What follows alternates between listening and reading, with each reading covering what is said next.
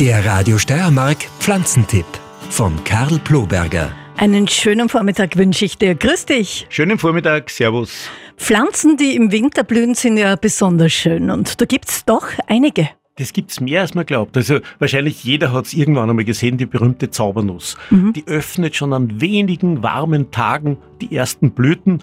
Bei mir haben sie im Herbst schon zu blühen begonnen. Das ist wirklich interessant. Die gibt's in Rot, in Orange, in Gelb und wenn man auch da mit der Nase einmal dran geht, dann riecht man so richtig den Frühling. Aber es ist nicht die einzige Pflanze, die jetzt im Winter schon blüht. Zum Beispiel auch der Winterjasmin. Das ist eine Pflanze, die zwar vom Namen her meint man, dass sie ein, eine Duftpflanze ist, ist aber keine Duftpflanze. Der Winterjasmin, Jasminum nudiflorum, ist ja fast, kann man sagen, eine Kletterpflanze.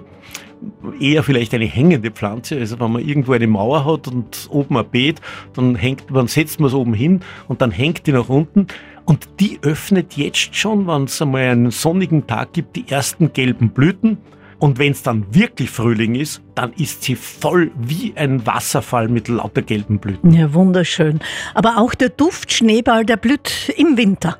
Der ist der schönste überhaupt. Der Duftschneeball, der gehört für mich gemeinsam mit, äh, mit einer Duftheckenkirsche, das sind die zwei, die ich besonders liebe, zu den absoluten Stars des Winters. Genauso wie eine Mahonie, das ist auch etwas, was ganz was Tolles. Die hat wirklich unter dem Namen Wintersun, ist wahrscheinlich die schönste überhaupt.